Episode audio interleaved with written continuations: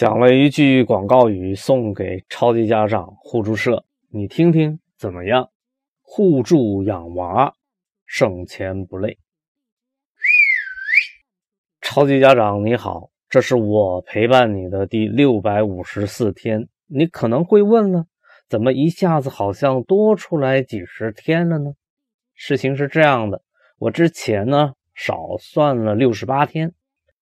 之前呢，我是从励志电台上发布《超级家长工程》这期节目算起的，那是二零一八年五月二十日。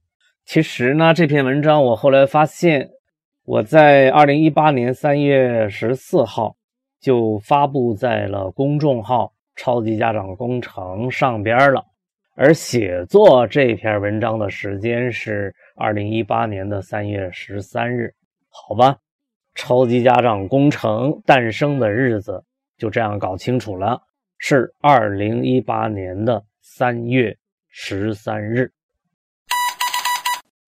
超级 IP 黑马训练营这个内容由来已久了，本来不是特别想要发布的，但这也是家长咨询我的时候呢问的最多的一个问题。无论是百合也好，还是江平也罢，几乎所有的家长都或多或少的要聊到这个话题上来。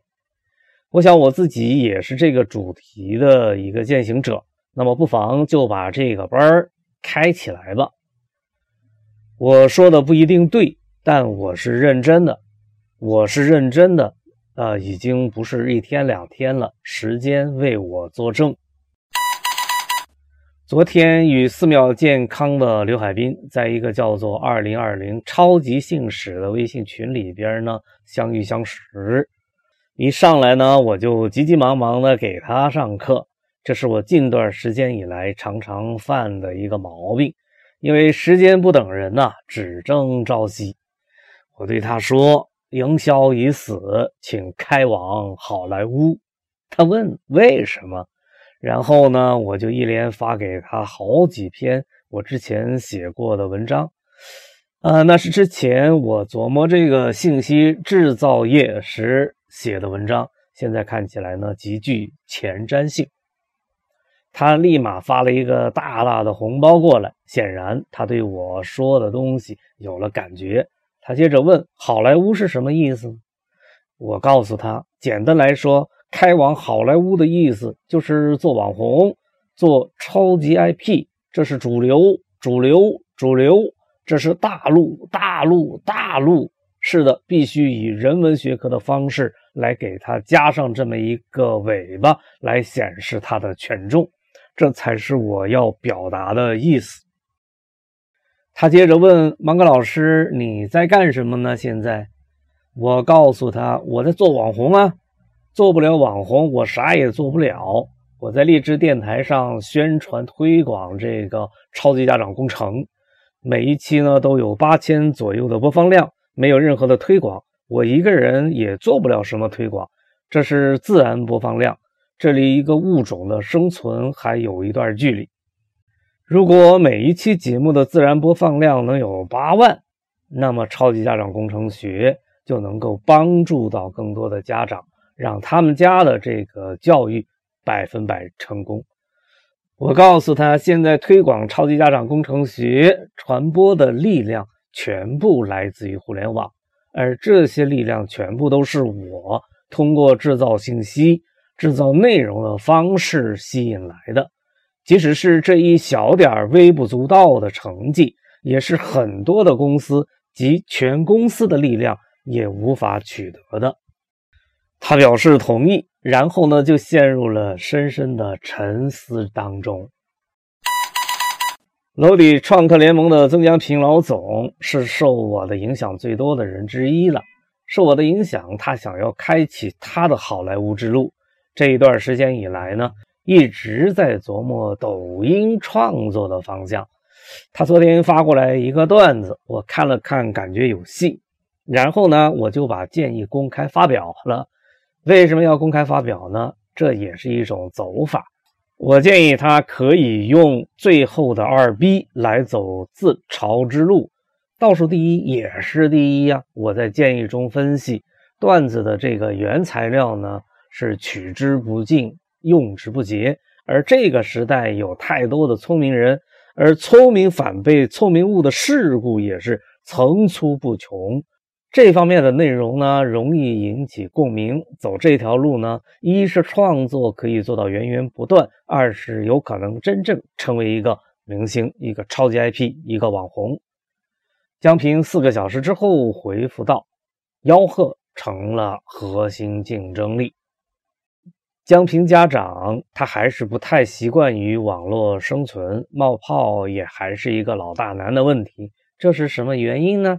这是因为他把大脑上的管道安装上了龙头，并且给拧死了，所以结果呢就是没有泡泡。实际上他把泡泡冒出来的管道给关了。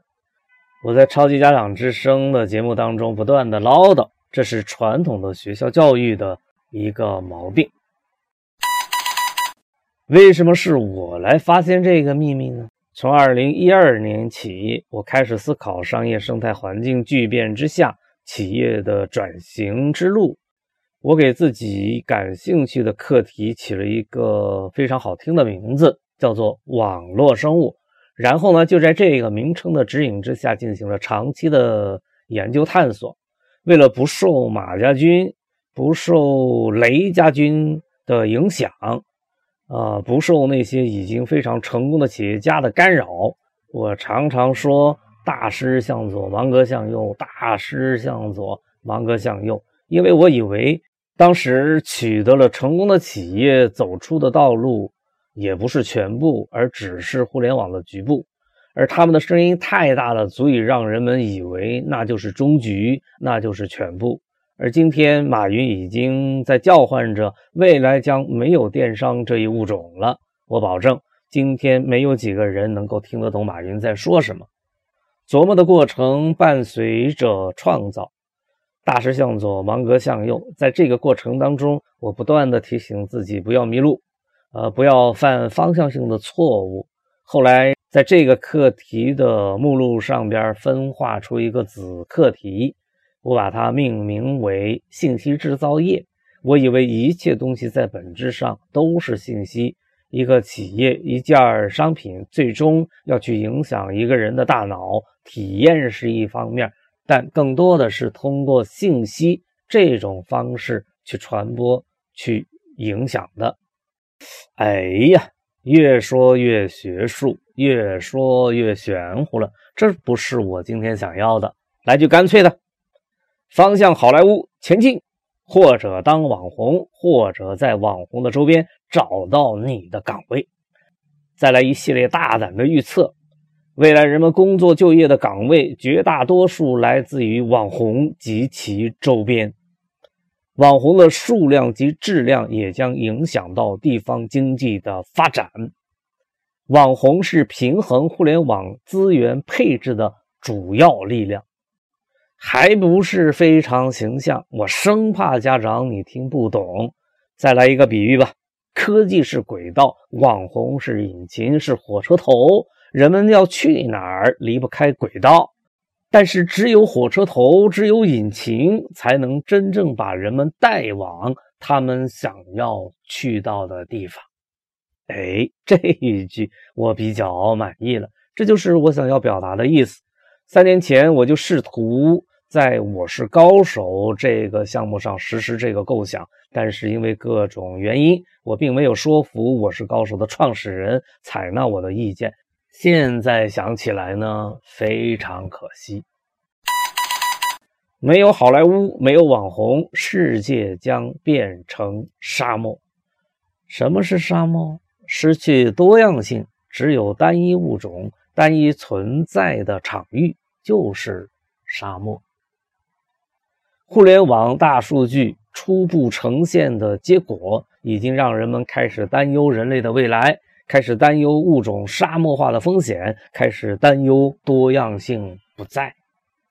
淘宝内幕的流量分配，在大数据的支配之下，在排名之下，绝大多数集中于头部，即失去了一二三名的位置，你几乎就不要玩了。所以，人们拼命的去创造新的类目，这也是一条路啊。为什么好莱坞不会导致沙漠化呢？导致沙漠化的力量是机器，不是人；是大数据技术，不是人；是排名，是抽象，是数字，不是血与肉。人的天性是喜新厌旧啊，见异思迁呢，同情弱者，喜欢新物种。人类会为弱者战胜强者而欢呼，机器不会；人类会萝卜白菜各有所爱。机器不会，人类会情人眼里出西施，机器不会；人类会女为悦己者容，机器不会。人类的天性导致物种的多样性，而机器的筛选则破坏物种的多样性。